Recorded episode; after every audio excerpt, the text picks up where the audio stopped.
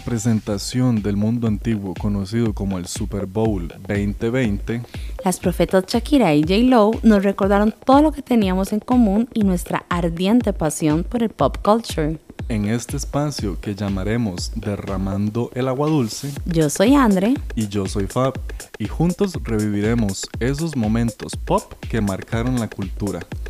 Acompáñanos, a, quemarnos, en, el Dead Hell.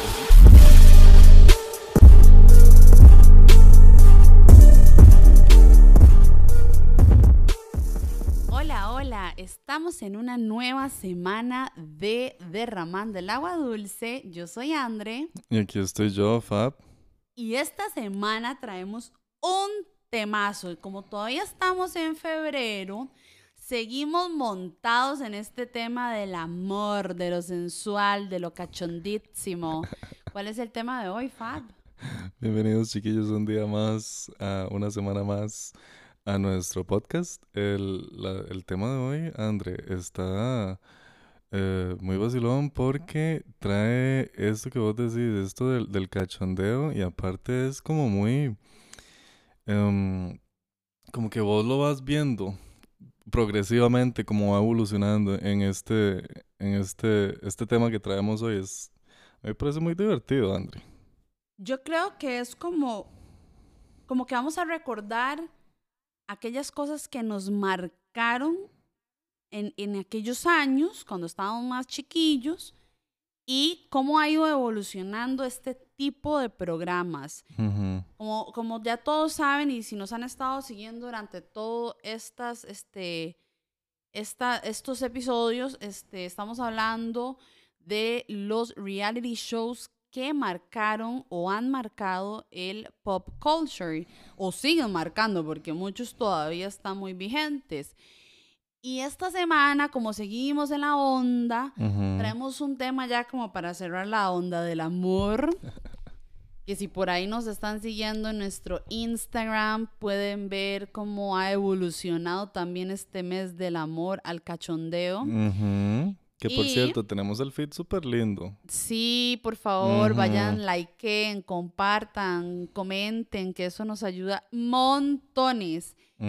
Y eh, hoy específicamente les traemos eh, todo lo que es el reality show de encontrar el amor o que está involucrado el encontrar pareja o una cosa así.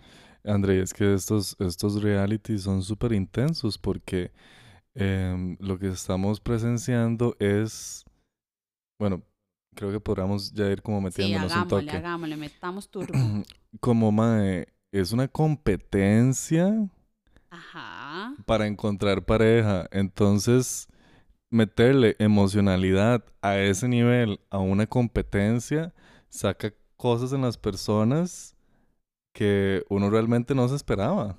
Exacto, y de ahí venía aquellas, aquellos episodios con jalada de pelo, con aquellos bañazos que les hacían. No, no, no, un montón de cosas que vimos en estos episodios.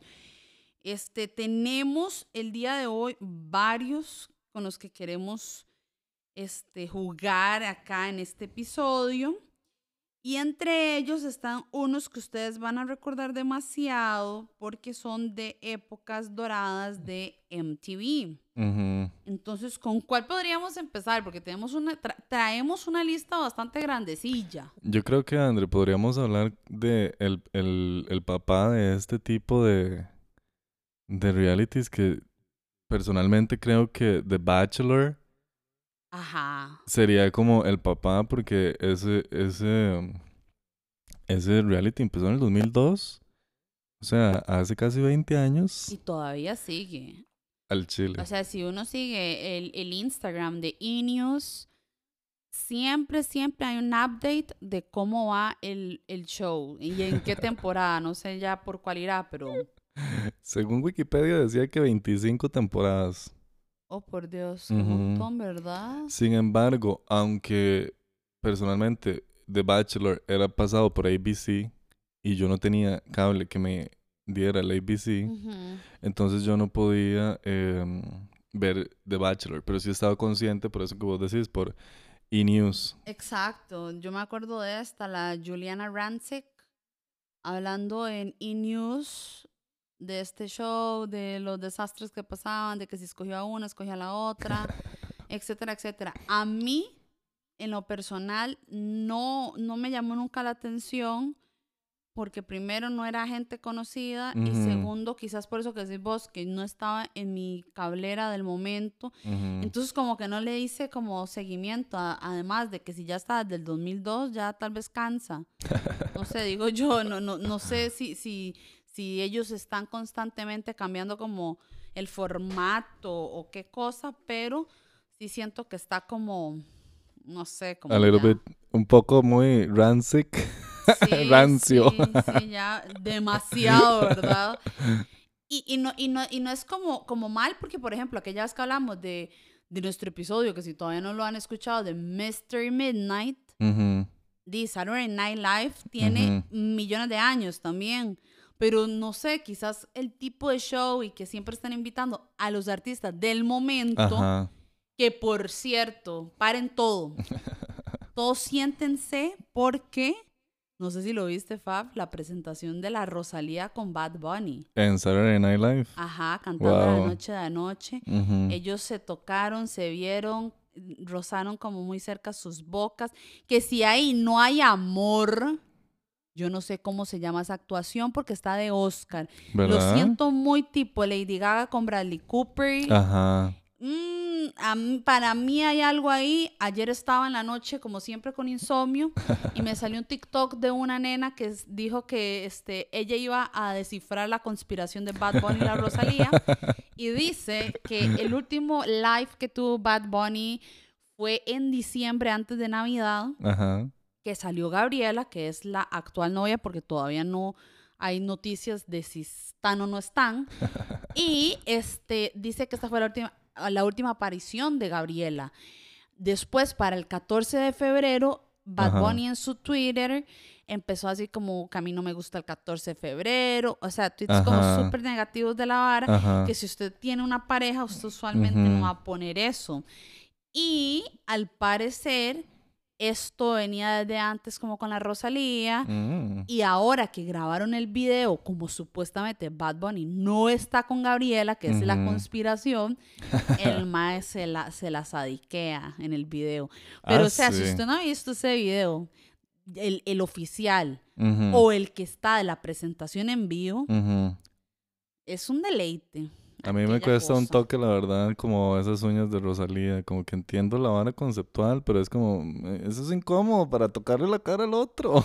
Es incómodo, sí. Digamos yo que soy uñas tipo Niurka, Cardi B, No, pero Queen, es que- pero las mías son cortas. Es que las de ella, Ella tiene como una escultura en cada uña. exacto. y tienen colgantes y todo. Esa más se pasa la, la mano por el pelo y le quedó la mano pegada. Pero sí, o sea, es, es algo que yo no puedo explicar. Yo decidí ser la Rosalía en esa presentación porque fue un sadiqueo muy fuerte. Sí. Y yo decía, "Mm, si están actuando por el show, ustedes dejan la sangre en el escenario. Sí. Porque fue un Sí, se siente, se siente un vibrón con verlos. Y como todo este juego de cuando está terminando la canción y que se acerca el uno al otro. y- se quedan ahí y que se tocan y se ven y mm, no sé. Vamos a ver si así como J-Lo y Shakira fueron profetas de Dead. Fabián y Andrea son profetas de esa relación. Porque a mí se me, ha- como yo se los he dicho en, en- en episodios pasados, o es gay y pronto saldrá a la luz que es gay, o de verdad terminó con la Gabriela Y está en rumbos. y está con, con Rosalía, que esa pareja me fascinaría, a mí me fascinaría. Y ojalá saquen mil canciones más juntos porque me encantan, los Sí. dos, los dos me fascinan. O como todo un álbum en colaboración. Como el que hizo con J Balvin. Oasis es Bad Bunny J Balvin, varias canciones, que haga uno así que se llame, no sé, El Fuego. el Fuego que Erika. Morera odia. ¡Boom! Soltándola del el gallo pinto gossip. Ay, bueno, les traigo también la actualización de Gallo Pinto Gossip. Para Lo- aquellos que no sabían, en este, este mes de febrero salió al aire el podcast entre nosotras de Erika Morera y una X que ni la mamá la conoce, que es la cuñada de esta mae, que este, ella lo lanza justamente para aprovechar el boom de su separación con Mauricio Hoffman y Fab. No. Estoy muy, pero muy agobiada de que otras chicas escuchen esto, porque siento que, mm, amiga, no es momento de sacar un podcast si tiene todo eso en su corazoncito, vaya a un psicólogo, sánelo y después hace un podcast de estos temas. Porque, por ejemplo, vos y yo nos sentamos a hablar aquí papaya de pop culture, pero es pop culture, o sea, no es de nuestra vida. Pero ya hablar de temas que involucran sentimientos de su vida, Y co- como hacerlo como con el corazón en la mano, creo que esa es la hora, porque también podemos hablar de nuestras emociones y todo bien, ujú, pero cuando estamos como con la herida abierta y sangrando, es como, "Mm, tal vez creo que no es momento de hacerlo. ujú. Yo sí te soy honesto, no lo he escuchado, pero sí con el, el preview que me diste y como se anda moviendo la situación, sí es como, "Ah, ok, vamos a ver qué tal la vibra. Yo creo que es como una tarea, al menos para vos y para mí, por, por, por estar en esto de pop culture y del gallo pinto gossip. Ajá. Pero tampoco es que se pierde mucho, ¿verdad? O sea, tampoco se desviva por irlo a escuchar hoy. Pero sí, sí es como, como, ay, Shocking, más con esto de, de la vibra, ¿verdad? Que también da esto bien en este capítulo, que todavía estamos en la vibra del amor y la vara. Y es como, mae, como en esta fecha, lo que está haciendo es lavando la ropa enfrente de todo el mundo. Sí, es, creo que ese es como mi mayor issue, que digo, puchica, ser una figura tan, tan, tan seguida en Instagram y tan reconocida y aprovechar, yo sé que tonta no es porque está en boca de todos en este momento, pero mm, al menos yo como mujer casada no estoy exenta de que me pase algo como lo que le pasó a ella, que todavía no se sabe porque los dos dijeron que no querían referirse al tema, pero con lo que ella dijo en el podcast ya me lo adiviné y ya lo aprendí tres veces. Mm, No sé, digamos, es como que yo llegue y me ponga a hablar acá de Britney Spears y después diga, es que a mí me pasó esto. O sea, Ajá, no sé. No sé, no sé, chiquillos, si ya ustedes lo escucharon, déjenos sus comentarios en el DM de Derramando el Agua Dulce en Instagram, a ver qué les parece. Porque por ahí, cuando yo subo el gallo pinto gossip, más de uno le pica para ver qué es lo que están hablando de Erika y de Mauricio. Así que ustedes muy bien. Entonces, Fab, volvamos a Gringolandia. Ya dijimos lo de The Bachelor, que parece que es- estamos en la misma página como de que, ah, Estamos conscientes de que Bachelor existió y que fue un programa que se habló mucho, pero creo que también el hecho de que el casting, y eso es algo que hay que denotar mucho, el casting al inicio era pura gente blanca. Mm, O sea, eran puros más machos y ojos claros, igual con las chicas. Entonces uno entiende también que porque eligen ese casting, uno realmente como que no le encuentra tanto interés porque no es gente como uno. Sí, totalmente. Como que bueno, uno lo yo, siente- soy, yo soy rubia, pero oxidada. Ah, una broma, chicos. Pero es que me explico, como que se siente esa personalidad gringa que ABC le gusta proyectar. Ay, sí, que va, y que va a cero con nosotros, con el ser latino. A nosotros nos gusta, por ejemplo, cuando se agarran del pelo Ah, en... Yo creo que tiremos ya y metámonos a- metamos a, ya. la casa esta, que yo digo que estas dos compañías de televisión realmente, digamos, hay una que es legendaria, la más legendaria de todas las legendarias que cambió el juego, que es MTV. MTV para mí nos marcó muchísimo a Hasta tal punto a tal punto que la gente de nuestra edad hasta el día de hoy habla de cómo los premios ya no son lo que eran antes porque antes los premios los premios MTV eran La, la, lo más esperado o sea es que no había no había otra actividad que uno no esperara más en el año en cuanto televisiva sí, que eso. Y ahora eh, Sí, y es que digamos, MTV inició en los ochentas y MTV siempre se ha encargado de curar, o sea, siempre se encargó de llevar a la generación joven, porque era más que todo gente joven, por un buen camino. De repente fue que el internet llegó y el internet acabó con la televisión. Sí, qué lástima. Y en TV no supo como keep up tampoco. No, y siento que como que el contenido, o tal vez nosotros lo vemos así, y tal vez el contenido sí es algo que le gusta a la gente más joven, no lo sé, porque no sé si ellos ven o no ven MTV, pero creo que ya nadie ve televisión at all. No. Más, yo creo que hasta mis papás ven más Netflix que Canal 7, mm. Cosa que ya eso deja mucho que desear para unos señores ya de la edad de mis papás, o sea, ya, ya ellos están con el chip de Netflix. Entonces, este, siento que MTV hizo un muy buen trabajo lo que duró. Sí. O sea, sí.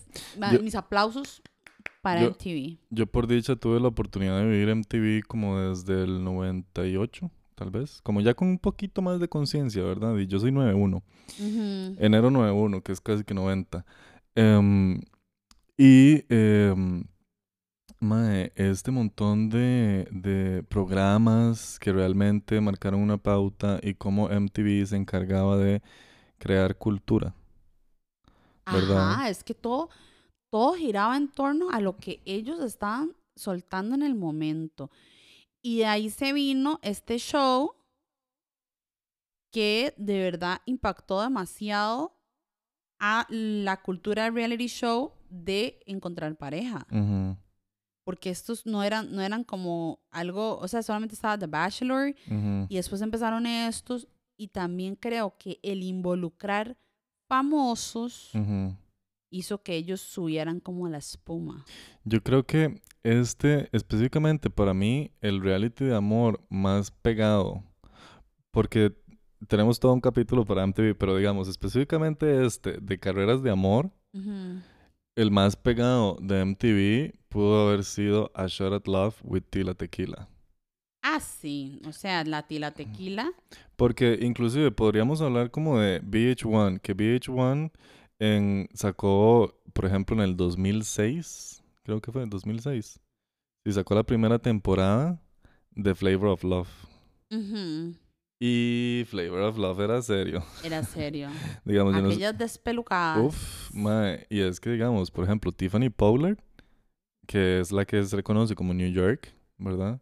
Ella, ajá. Bueno, hablemos de Flavor of Love. Flavor of Love es de este rapero Flavor Flav, muy famoso durante los 80s y 90s. El más es súper icónico por utilizar un reloj gigante en su pecho. Ajá. Y como este look de dandy, ¿verdad? Una persona que le gusta vestirse. Y este mae eh, lo que hace es reunir en una mansión alquilada por VH1, obviamente, porque todo es producción VH1 y meten como aproximadamente 12 chicas o 16, creo que es una no cosa sé, así. eran bastantes. Son un montón. Pero la magia de esto es que ellos iban entrando, ¿verdad? Y como es el mundo del hip hop y como es el mundo del rap, todos tienen que tener un nickname, ¿verdad? Entonces las chicas también tienen que tener un nickname. Entonces, madre, New York, le pusieron New York porque ella nació en New York y estuvo en la primera temporada. Y yo siento que New York es un personaje del reality TV, es como una superestrella de ahí. Exacto, y le supo sacar tanto provecho. O sea, esta nena de verdad dijo, yo pertenezco al reality show y aquí me voy a quedar. La madre sale en la primera temporada. Crea controversia con respirar. Porque es absolutamente controversial. Yo creo que no, no, no hay persona que de nuestra edad que no haya visto mínimo un meme de ella. mínimo. Como hay uno, hay uno muy divertido que es como ella con los ojos, con los lentes eh, bajos, ¿verdad? Puestos y fumando un cigarro así como toda triste y la gente le pone cada caption a eso, madre. Es que ella de verdad como que supo aprovechar muy bien su momento.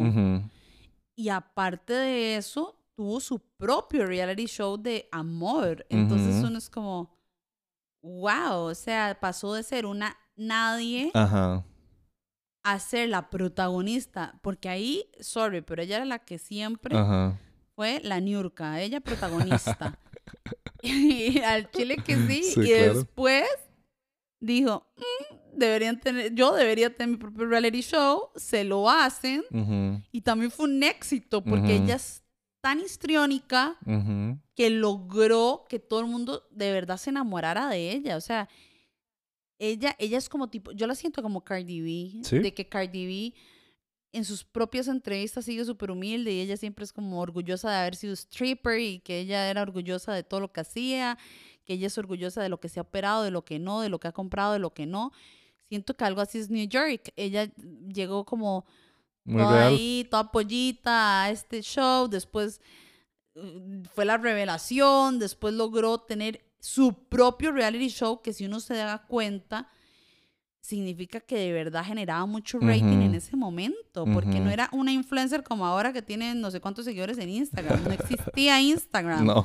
O sea, ella realmente era una influencer porque no era famosa, no que- era cantante, no era actriz, no era nada, era una estrella de reality show. Y pensar como, como antes, es que digamos, ahora el rating es más fácil de saber. Uno lee la conversación, hay analytics.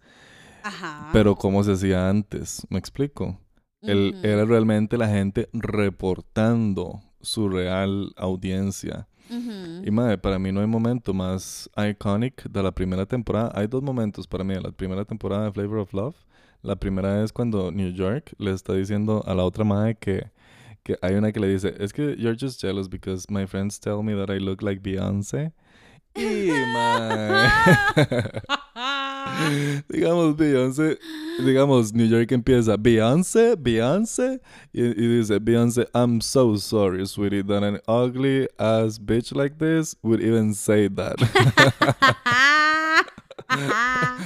Se la hizo cuajada. Pero súper. Ese fue uno muy iconic y el otro fue el clásico escupitajo en el pecho de New York. Uy, qué vergüenza. Que eso fue cuando Pumpkin iba saliendo, que la echaron. Ajá. Y entonces Pumpkin le empieza a decir, no, no se meta con New York, New York es terrible, no sé qué.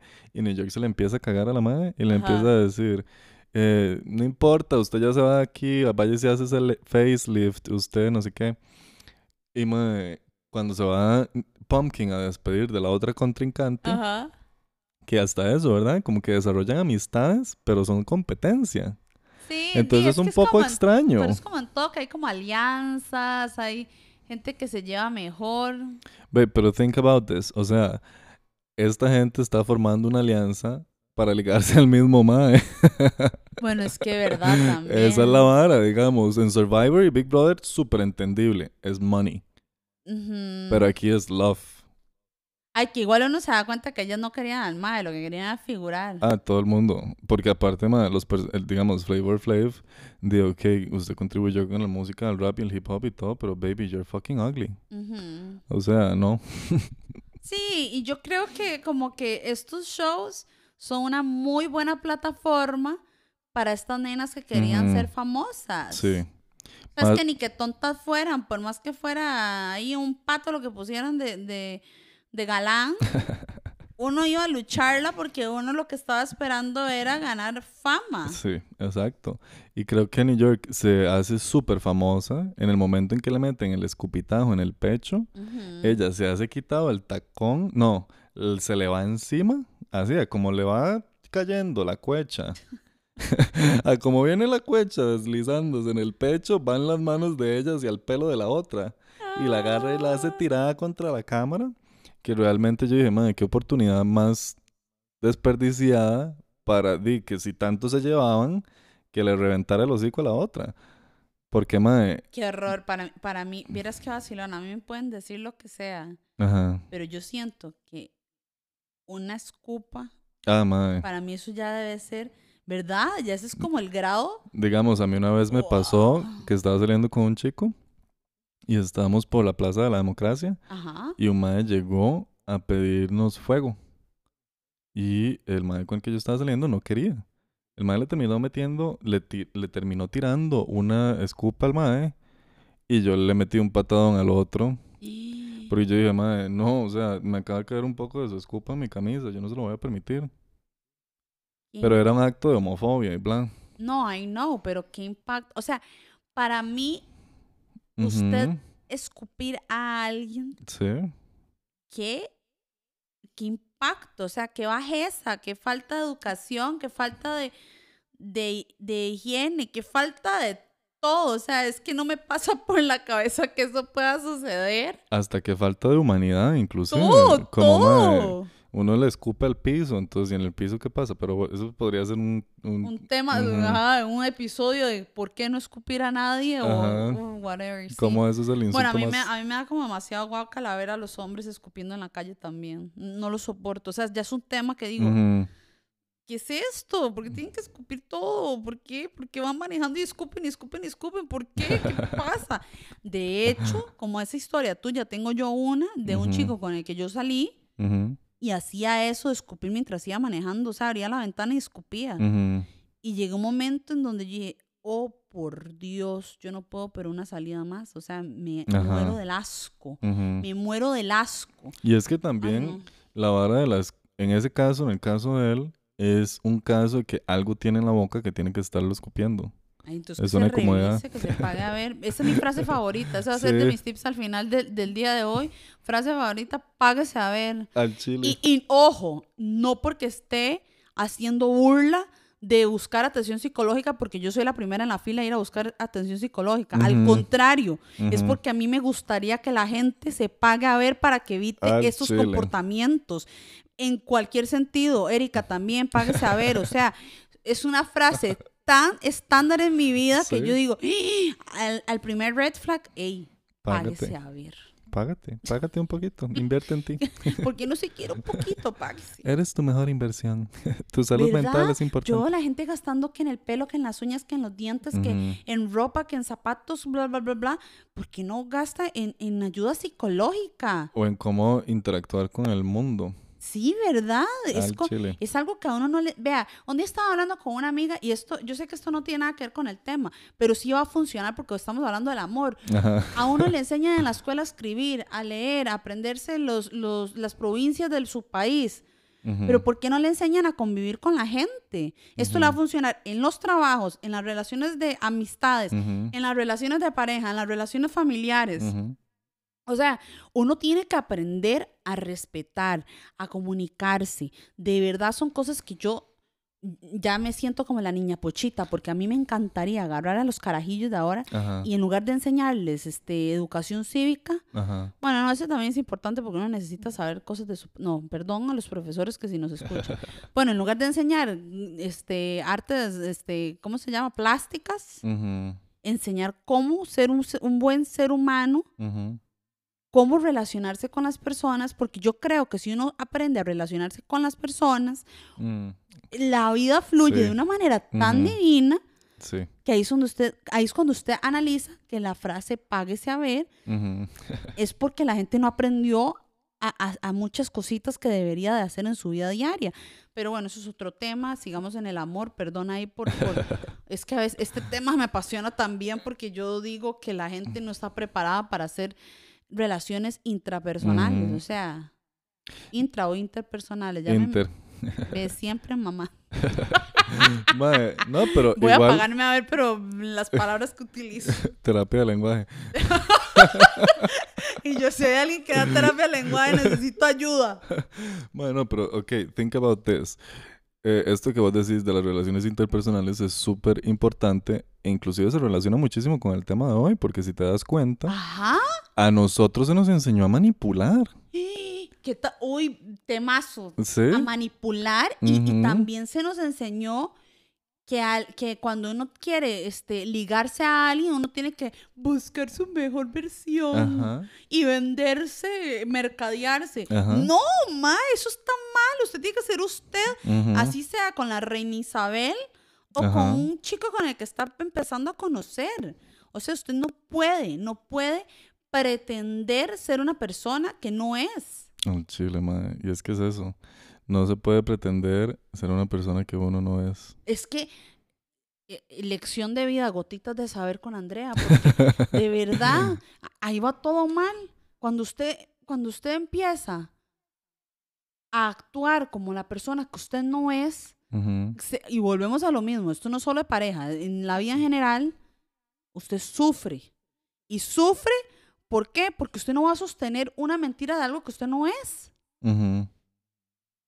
Entonces, mae, yo no sé, como que pienso que estos shows am, nos enseñan eh, realmente que esta de, de las, de las interacciones eh, interpersonales. Sorry, es que me fui un toque. Em, estos shows nos enseñan cómo em, manipular ciertos aspectos de nuestra personalidad Ajá. nos podrían llevar a obtener algo que no se obtiene de esa manera. Completamente de acuerdo. O sea, es que. No sé, o sea, el simple hecho. Es más, lo vemos con New York. New York, yo estoy segura que ya no era así de loca, ¿o sí? Ella, o sea, se- según el background que tengo entendido de ella, es que ya ella tenía ganas de ser famosa antes de entrar a la vara. Porque hay unas que sí Ah, saben el ride de que, ay, sí, yo quiero, pero bullshit. O sea, es Estados Unidos. Estados Unidos ya lo dijo J-Lo en Hustlers. Esto es un strip club, mae. Hay gente que está bailando y hay gente que está tirando la plata, pero este país es totalmente un strip club. Qué buena, qué buena referencia te mandaste. Uf, es que es nuestra profeta. Eso, amén, J-Lo. Entonces, esta madre ya venía con esta vara de que ella quería ser actriz, entonces ya había actuado bastante, pero es Mm. realmente este reality, el, el Flavor of Love, que la manda al estrellato, en la segunda temporada ella vuelve, y como vos dijiste, ella se hizo tan iconic que le hicieron otro a ella, el I Love New York, que I I, Love New York fueron dos temporadas. Luego le hicieron otro que se llamaba New York Goes to Hollywood. Ay, juepuchi. Ajá, que ese New York Goes to Hollywood es como ella yendo a castings y haciendo varas así. Y otro que se llamaba New York in the Real Life, una vara así. Yo la última vez que la vi fue en un capítulo de Botch. Ah, ¿en serio? Ujú. Que Sí, quería fijo. que le arreglaran, creo que una teta que le quedó mal o una cosa así. O sea, se quería, se quería arreglar una mala operación que tenía. Ma- y es que Botched son de esos. Ajá. Esa fue la última, última vez que la vi vigente en el, en el medio. Y no fue hace mucho. Yo la última vez que la vi fue en el ojo, cuando estábamos hablando en el ojo del morbo. Ajá. En el capítulo 3 estábamos diciendo de que ella en Big Brother UK, ¿te acuerdas? El mae la Mm, ponía a hacer intrigas. Cierto, sí. Ujú. Oiga, ven, ahí les dejamos de tarea que si no han escuchado El Ojo del Morbo, vayan a, a escuchar El Ojo del Morbo, por favor. Es que es muy bueno ese episodio también. Se disfruta mucho. La verdad es que yo estoy enamorada de todos los episodios. A y mí para nadie sí. es un secreto que el de la semana pasada de, de Mrs. Este, Bunny Bon- Legend. Bunny Legend, de allá de la, se me fue, me fascinó demasiado. Pero sí, esta niña se hizo famosa, la pegó. Vea, vea todo lo que dijo Fabián de todos los lugares donde ha salido. y babe, Y digamos, ella en Flavor of Love nunca ganó. Y es la que más, la única, bueno, yo es la única que recuerdo sí. así de que siga vigente. Y es vacilón porque, digamos, esta gente de VH1 realmente le sacaba jugo a estos No, pero programas. Es que VH1, ajá, VH1, qué bárbaros. ¿Cuál era el de, el de, este era uno de mis favoritos, pero no sé si era de VH1, el de Rock of Love. Sí, también era de VH1. Este, este, este chico, el rubio, eh, Era el cantante de Poison, creo. Brett era. Creo que era el cantante. let's- Sí, googleémoslo. Brett Michaels, creo que se Ajá, llamaba. ajá, ajá, ajá. Brett, Creo que es Brent. Brent, no, Brett. sé. Es que esos nombres de No, Brad Bradbury. Brett Michaels y era de. Yo sí creo que sí, Poison, sí, estamos bien. Los dos estamos bien. Bueno, este, este chico eh, hace, hacen este, este ah, reality show que a mí me encantó demasiado. O sea, era uno de mis favoritos. Y creo que fue uno de mis favoritos como por este estilo de vida como de, de rockstar. Ajá, No sé, ajá. me, me pareció, me pareció demasiado sensacional. Él cuando estuvo en sus inicios en este grupo de Poison, di como todos los rockstars, ¿verdad? Con las groupies y que guapísimo. Para mí no era guapo, pero, pero o sea, el, el- la vibra. Mae, él y como este cantante también, el de Guns N' Roses, ¿cómo es que se llama? Rose. Ajá, que se ponen esta banda que les tapa toda la frente y le quedan los ojitos directos. Ujú. Es como, ay, madre, Sí, era are you so VH1 sexy?" en el 2000, ah, 2000. mm, 30 mujeres habían. ¡Wow! 2009. Pero esa fue como la última edición, ¿no? La última temporada, sí. Ok. Que este, a mí me gustaba muchísimo por este estilo de Rockstar y porque las nenas era algo muy diferente de lo que habíamos visto en todos Ajá. los demás reality shows de amor. Sí. Eran nenas rockeras, muy groupies, empoderadas, bichotas. guapísimas. Ujú. O sea, era y era y este show era muy sexy. Sí. Entre ellas que se apretaban y que todo era Había una que se llamaba como Megan, creo, si no me equivoco. sí, y había una pelirroja, no sé si estamos hablando de la misma, guapísima. Yo decía, wow, qué mujer más guapa. Ella debería estar en, en la tele. ¿Y vos te acordás que estos shows, de Flavor of Love y Rock of Love, salieron otros realities? Es que es eso. Eran como los papás y empezaron hijitos, hijitos, Ajá. hijitos, hijitos. Y sacaron otros realities con las chicas de ambos, porque es que las, digamos, algo que tenían, Sí, es que las chicas tenían mucho atractivo comercial. Habían personajes dentro de cada temporada que Eran- eran muy llamativas. Y no por ser, y, y volvemos al mismo tema de siempre, no por ser atractivas físicamente, era su personalidad. Digo, vean, New York, New York para mí tenía una personalidad que mataba a cualquiera de, de, de su, ah, de su Cast. temporada, ajá, de su cast. Pero sí, sí es cierto que les habían como hecho ahí un mix. Y, Y qué gracioso ver esa combinación como de las chicas hi- hi- hip hoperas con las rockeras. y les habían hecho uno que se llamaba Charm School. Que, Que era tenían como... que andar como en uniforme. Ajá, Qué era- morbo también todo eso, ¿verdad? Sí, que era como para sacarlas del gueto, según ellas. Sí, como- sí, que era como de buenos modales. Sí, me acuerdo. Y la- ahí... ¿No se llama School of Love? School of Love. No, No creo sé. que... Eso me suena a otro. Bueno, yo me acuerdo de uno que era este de, de- cambiarle los modales y que Charm ellas... School. Era ese, y Sí. que les enseñaban cómo comportarse para que no se agarraran del pelo. Y el de la versión de las chicas de hip hop era Monique la que lo llevaba. Y el de la versión de las chicas de metaleras, de Rockstars, era Ajá. Sharon Osbourne.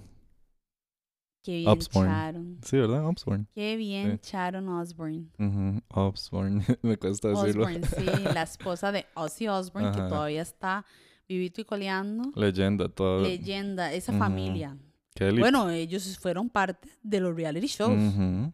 Que vieras que yo no lo sabía y esto, este dato me lo dio mi esposo, de que ellos son tres hijos, no dos. Yo toda mi vida pensé que era Jack y Kelly. Ah, Son tres. Y la, la otra chica ajá. se negó a ser parte de este reality show porque ella dijo que ella quería ser famosa con luz propia y no por su padre. Y por eso Ah, nadie sabe quién es. Porque yo me di cuenta hasta que supe que existía y la googleé y la busqué y todo. Es guapísima, es guapísima. Canta también, pero en Instagram es una chica X. Creo Sí, que no tiene es- más seguidores Karina Ramos en Costa Rica. Mm. Y la, y la nena, Dino, parece que... No es as huge as Kelly, digamos. Ajá, que no, Kelly le patea como por mil. Y, y yo la entiendo, seguro ella decía, no, yo quiero ser, este, brillar por, por mi éxito y por mi calidad como cantante, bla, bla, bla, bla, bla. Pero amiga, ay, si usted tiene un papá como Ozzy Sí. ¿para qué quiere empezar de cero? Sí. No sea ridícula. Sí, es solamente como para tirárselas de muy rockstar. Pero verdad que ridícula. Sí. Es como, por ejemplo, los que, los que son médicos y tienen un papá médico y que le digan, no, yo no quiero nunca trabajar con usted ni usar su apellido. Ajá. Ay, por el amor de Cristo, si usted tiene un papá que tiene un consultorio, quédese con la cartera de su papá cuando se, se pensione. Sea inteligente. Eso también debería enseñar a que la gente use la cabeza. porque, ¿Cómo uy, utilizar herencia para que te beneficie? Sí, como esta niña dijo que no quería salir en ese reality show y que no, y no, y es entendible, dice, ella no quería ser parte y no quiso ser parte y punto. Pero vea, ¿usted, ¿usted sabía de ella? No. No, uno sabe de Kelly y de Jack. Y eso que Jack no servía para nada tampoco, Ajá. pero era muy gracioso. Sí. Ay, no sé. Era como parte de este yin yang que desarrollaban él y Kelly. Ajá, es como que ahorita la, la Kylie o Kendall dijeran, no, yo no quiero este, estar en el clan y ser famosa por mi propio medio. Ay, por favor, No, amiga. No te van a si no bola. fuera por su hermana Kim, usted no estaría en nada. Bueno, perdón, me enojé. es que de verdad yo no sabía esta niña hasta que la googleé y la busqué y todo. Esto- hasta escuché su música, es muy buena. Sí, Pero, ah, qué viaje. Mae, y era, era Sharon la que les daba las clases Ay, en, este, bueno. en esta mansión, que era la misma mansión de todas las mansiones. VH1 sí que Ujú. tenía buena escenografía. Yo siento que el equipo de producción de VH1 era muy es bueno, oro, es oro. pero estaban enfocados mucho y se siente esa vara como de Los Ángeles, que están enfocados muchos en el show, en, en, en ser muy llamativos, porque Los Ángeles creo que tiene eso, de City of Lights tiene esa vara, como que Ajá. todo lo que se produce en Los Ángeles es muy llamativo, como que tiene ese... Y, y Quiero creo que es comprar. como algo aspiracional, porque la gente ve Los Ángeles y ya se imagina este, esto de ser famoso, se imagina las palmeritas que salían eh, al principio de Doctor 90210, todo Ajá. esto. El, el- ¿cómo se Rodeo? Drive, creo que es. Ajá. Que por cierto, un día estos vi un documental de un caso aquí extraño en Netflix, este, de una nena que desaparece en un hotel, bla, bla, bla, bla, el, el Hotel Cecil, y es en Los Ángeles, pero es en la parte que se llama Skid Row, que es la parte pobre de, tu, de Tugurios, donde Ajá. van toda la, la gente que no tiene este dónde vivir, drogadictos, violadores, asesinos. Ay, O sea, ay. cuentan como la historia de la parte fea de Los Ángeles. Y yo le decía a mi esposo, cuando nosotros fuimos a Los Ángeles, yo vi todo soñado, como lo que decís vos, las luces, el lujo. Y yo decía, uy, me siento, pero yo divina aquí. Luxurious. Ajá, yo dije, uy, que me descubran, pero no pasó. pero no pasó, maldita sea, si- sigo en la lucha.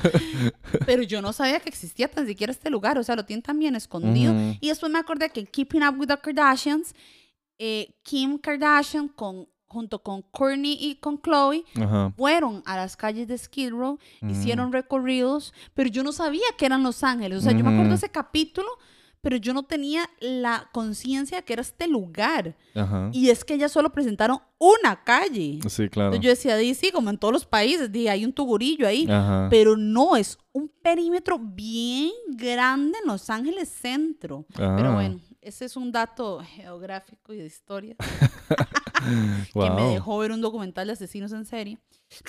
Y es que, digamos, Los Ángeles es una ciudad que tiene mucha atracción para la producción.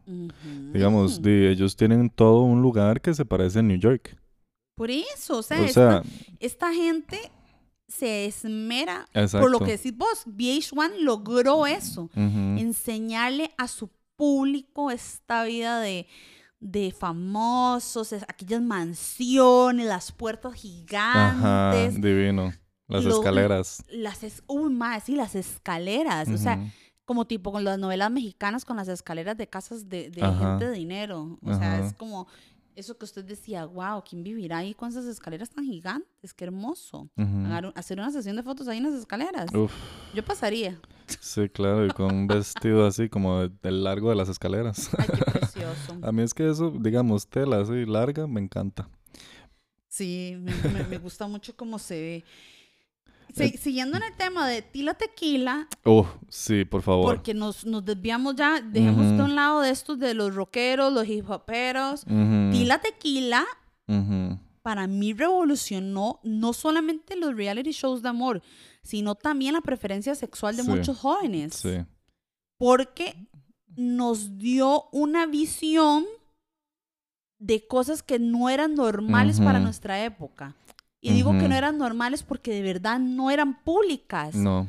Para nuestra época esto era como, como algo nuevo, ver a dos chicas besándose. Este show de Tila Tequila era con hombres y mujeres porque ella se declaró bisexual y pasaban los retos y todo y que se, se besaba con este, se besaba con aquel. Para mí fue mucha la revelación. Sí, claro. Y es que, digamos, bueno, ¿quién es Tila Tequila? Tila Tequila fue la eh, chica que fue la primera en tener un millón de amigos en MySpace. MySpace, me da ganas de llorar. La primera en un millón de amigos. O sea, ella es vintage AF. No, y, y es, y es una pionera en las redes sociales. A la larga es como un tipo de Paris Hilton, solamente que nadie como Paris Hilton. Sí, jamás. Pero Ajá. con ese dato que, te, que te arrojaste, de verdad, o sea, es pionera de la red social. Y que le hayan hecho un reality de ella encontrando amor. Y hubo a Shot at Love tú. Ajá. Que al final este, no encontró el amor este, en estos realities claramente. Y ahora está casada y es señora de familia, tiene hijos y todo. Al final sí se casó con un hombre. Según tengo entendido, sigue siendo bisexual, claramente. Una persona no, a la noche a la mañana no, no se devuelven. Bueno, ya lo dijo Nicki Minaj en Say So en el remix con Doja Cat. I used to be bi, but I- now I'm just hetero. ¡Ay, no! di, estás, ca- estás casada, amiga, con pareja. You can only be bi if you're single. Pero dice que solamente los ríos no se devuelven. Ujú, Todo Ay, por el amor de Cristo. Esta. Nikki sí que es loquilla. Ah, Nicki es un personaje de la cultura, madre. Un día, un día vamos a traer a... ¿Sabe qué podemos hacer? Mm, Podemos hacer una temporada de las antagónicas en cada hora del pop culture. Y hacemos una de. Nicki Minaj versus Cardi B. Y es que, digamos, la vara, así, haciendo como una pequeña pausa del- de, nuestro tema de amor del día de hoy, mae, la vara con las raperas es que se van pasando la corona, Ujú. cosa que no debería ser así, deberían haber varias coronas. ¿Me explico? y, y debería ser así en la vida general. Ajá. Como Todas somos reinas, reinitas. pasó de Lil Kim a Nicki Minaj, ahora de Nicki Minaj a Cardi B, y creo que ahora Cardi B y Megan Thee Stallion sí se están pudiendo compartir la corona. Pero porque ellas mismas lograron esta Exacto. colaboración y siento que ellas mismas son las que están rompiendo esto. Ujú, Porque yo también vi el E True Hollywood Story de las, de las famosas de hip hop, ujú. de esto que estás diciendo exactamente, esto de la corona y la historia del hip hop, toda la cosa, Ujú. que salió hasta estas, las Saltan Pepa, que eran Ok. mm, ya de años mucho más atrás de Lil Kim, y todas decían lo mismo, que era mucha la rivalidad entre las propias mujeres y que por eso es que siempre hay tantos hombres colaborando en el hip hop entre ellos y las mujeres no porque todas se llevan a morir. Ajá. Y creo que Cardi B dijo, no, no, no, mamita, Megan, venga conmigo y hacemos esta canción de WAP que para mí es wow, o sea, Y es que me fue una revelación en mi vida también. Fue buenísimo también por el hecho de que, mae, di, obviamente sale la vara para hacer el TikTok, ¿verdad? Que ahora casi que toda canción que sale lleva una coreografía para TikTok. Yo, vos sabes que yo creo que si como artista vos no proyectas ese trend, Ujú. estás dur- dormido en los laureles. Y entonces la vara es que, di, ese de WAP era muy difícil. Bueno, Eh, yo lo quise hacer y yo dije, se me quebró el clítoris. Es que esa es la vara, esa es la vara, que mucha gente del WAP, eh, de ahí, para el hospital. Yo dije, no, no, no, no, no, yo no estoy para esos trotes, yo no tengo esa flexibilidad. No, no, no, no, no, mejor no hago el TikTok. Y es que el chile, o sea, eso, eso de los TikToks está... Vieras que yo disfruto mucho TikTok. Subo muy poquitos a mi cuenta TikTok porque no tengo el tiempo que quisiera, porque de verdad uno ve un video de nueve segundos, pero ese hijo de madre video de nueve Ajá. segundos Sí. te puede tardar horas. Horas. Y no es que yo diga, uy, los míos son una producción buenísima, no, son bien malos. Y aún así me tarda tiempo. Y a veces los grabo y los grabo y los grabo y digo, ay, no, ya, no lo voy a grabar más. De hecho, mis favoritos son todos los de haciendo este, el, el- como la mímica de Niurka, porque yo amo a Niurka Ajá. y me muero de risa con Niurka, entonces casi todos los míos son de Niurka y de Cardi B. las amo a las dos. Lo de los bailecitos lo he intentado, pero no se me da, son como, no sé, necesito como más tiempo para poder practicar y toda la cosa, pero definitivamente TikTok ahorita, tanto así que la canción... Voy con dato de nuestra profeta J-Lo. La canción de J-Lo con Maluma, que sacó dos, eh, la premier no fue en YouTube, fue en TikTok. Ah. Y también el show del Super Bowl, que acaba, acaba de pasar de... The Weeknd. Sí, pero la... la De Miley. Miley, ajá, Miley Ajá. hizo un show, ah, un pre-show, Ajá. la premier fue en TikTok. Sí. Entonces, aguas, aguas Instagram. Ahorita lo compra este Mark, o sea, Mark ha comprado todo. Mark ya tiene Facebook, Instagram, tiene todo. Habría Ahorita dice, quiero TikTok también. Porque es que TikTok es chino. Sí, ¿te acordás que lo iban a banear de Estados Unidos porque Trump se le metió entre ceja y ceja que TikTok estaba robando toda la información? Y yo, amigo, todo roba información con solo que ustedes se registren en lo que sea, hasta en el periódico más Ajá. ble, ya está su información ahí. Que esa es otra cosa que me da demasiada risa de la gente ahora que se puso loca con WhatsApp. Ajá. Y yo, amigos, sí que es ridículo. Usted tiene su información en absolutamente todas las demás plataformas, aplicaciones, en todo está su información. ¿Quién le va a importar que es usted de su vida? Ujú. ¿Quién? ¿Quién? Ajá. Eso es lo que a mí más risa me da, que todavía fuera que uno habla, no sé, con los rusos y está haciendo una arma nuclear, uno dice, pucha, sí, cuidado, leen mis varas. Ajá. Ay, madre, pero uno que habla aquí, estupidez. Ya voy para la choza. De más, espérame en tal lado, veámonos aquí. No, no, WhatsApp porque van a ver dónde estoy. Por el amor de Cristo, de las ridículas. y, este, bueno, la, la tequila, súper, súper, súper. Yo Y- creo que algo muy pegado de ella era el, el hecho de que ella también le preguntaba a la persona, eh, ¿usted quiere? Cierto. Ella le preguntaba a la persona. Y yo creo que, no, yo creo que, yo creo que también lo hacían en Flavor of Love para ponerle el, el collar ese tonto del, del- porque ellos les ponían un, un- El relojote. Ajá. Y Do you still want a shot at love? Y que al final te acordabas que salía alguien y llevaba una y llevaban un montón de shotcillos y se tiraban un shot al final de cada episodio. Ajá. Y que cada vez eran menos eh, menos shots porque eran más los que se iban eliminando. Cierto, cierto. Y yo no sé si es que yo estoy muy loca, pero yo creo que alguien la había rechazado a ella en el mismo show. Ajá, sí. ¿Verdad que sí? Sí, sí. Y que la mamá lloró y todo. Ajá, que, fue, ajá. que la mamá pegó, "Ay, ¿cómo me van a rechazar a mí? Ajá, creo que fue una chica que ella eligió. Cierto. Y que la ella chica fue como, no, "Mm, ma. Qué bárbara, qué varas. Y es que qué trip porque, digamos, por ejemplo, en un show como Flavor of Love, Ujú. Di, ma, hizo tres temporadas. En una temporada inclusive metió gemelas. Ay, no. En la tercera temporada metió gemelas y había una que se llamaba Thing One y la otra se llamaba Thing Two. Ay, no.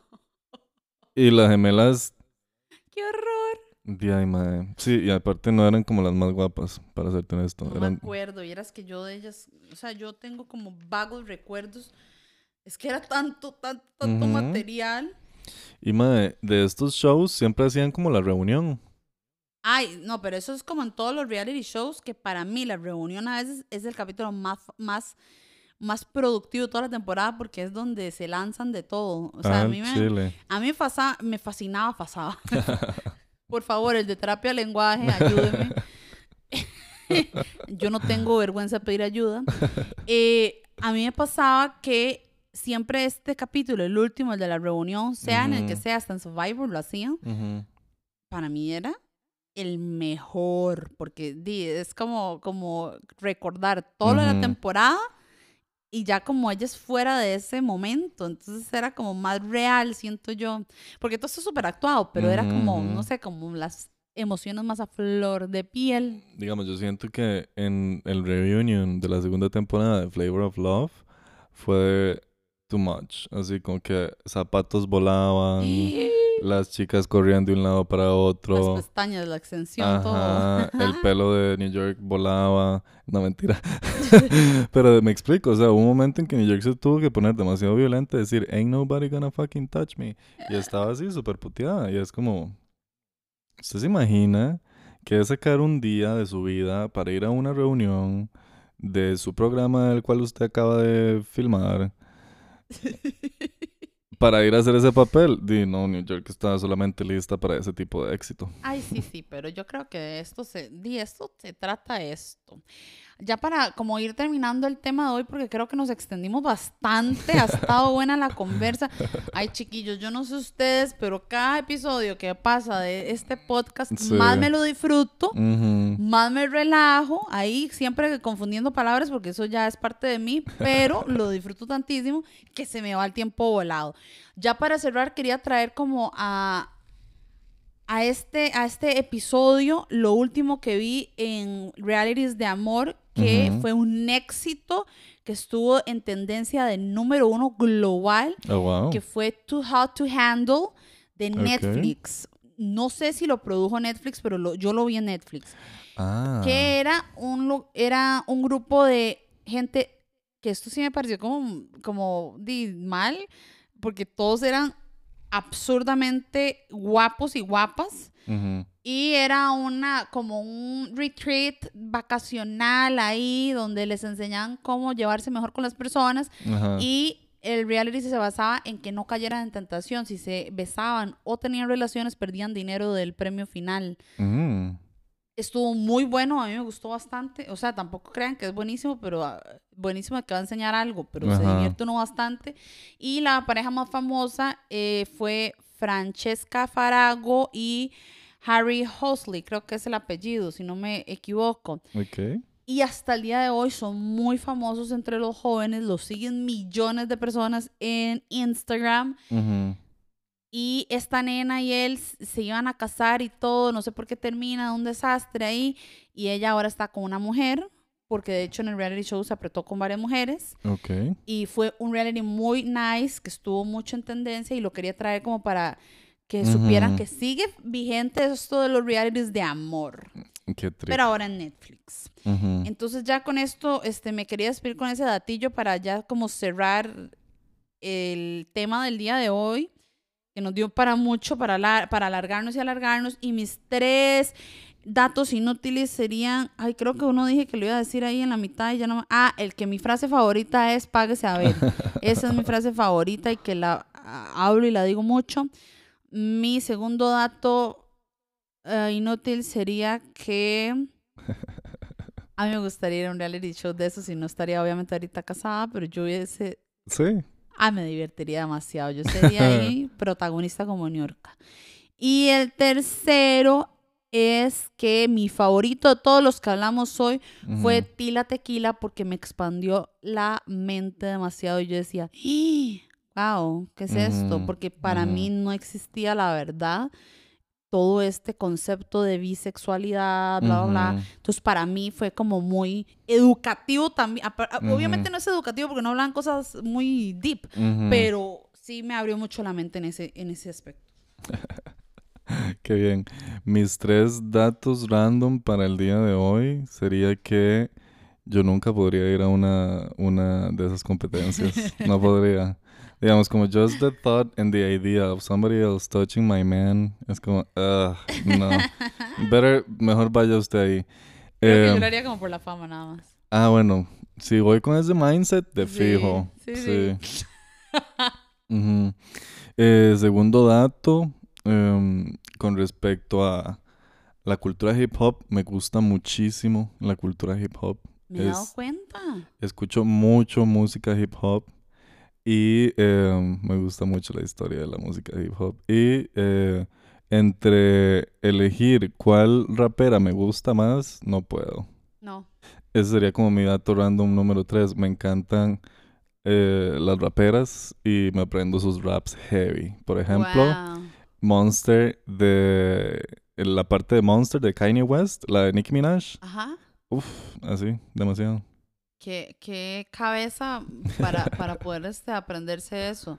Porque yo con gusto me aprendo. Y es súper divertido porque te obliga mucho a mover la boca. Como que algo que Ajá, como a- ellos hacen es mucho la dicción. Entonces es muy Oh. vacilón. Uno aprende mucho por solo ¿Ves? rapear. Es gracioso porque a pesar de que Fabián y yo nos conocemos hace mil años, cada vez nos conocemos más con estos datos. sí. ¿Verdad que sí? Hasta nosotros Ajá. nos sorprendemos. Es como, ¡ay, de verdad! No, no me habías contado. Bueno, muchísimas gracias por haber llegado hasta acá. Eh, esperamos que hayan disfrutado tanto como nosotros este episodio y que el amor reine en sus vidas porque ya se acabó el mes del amor y la amistad. Muchas gracias. Yo soy Andre y espero que nos acompañen en el próximo capítulo también. Aquí está Fab y nos vemos la próxima. Chao. Bye. Y no se les olvide que los queremos tener acá en nuestro Dead Dead Hell.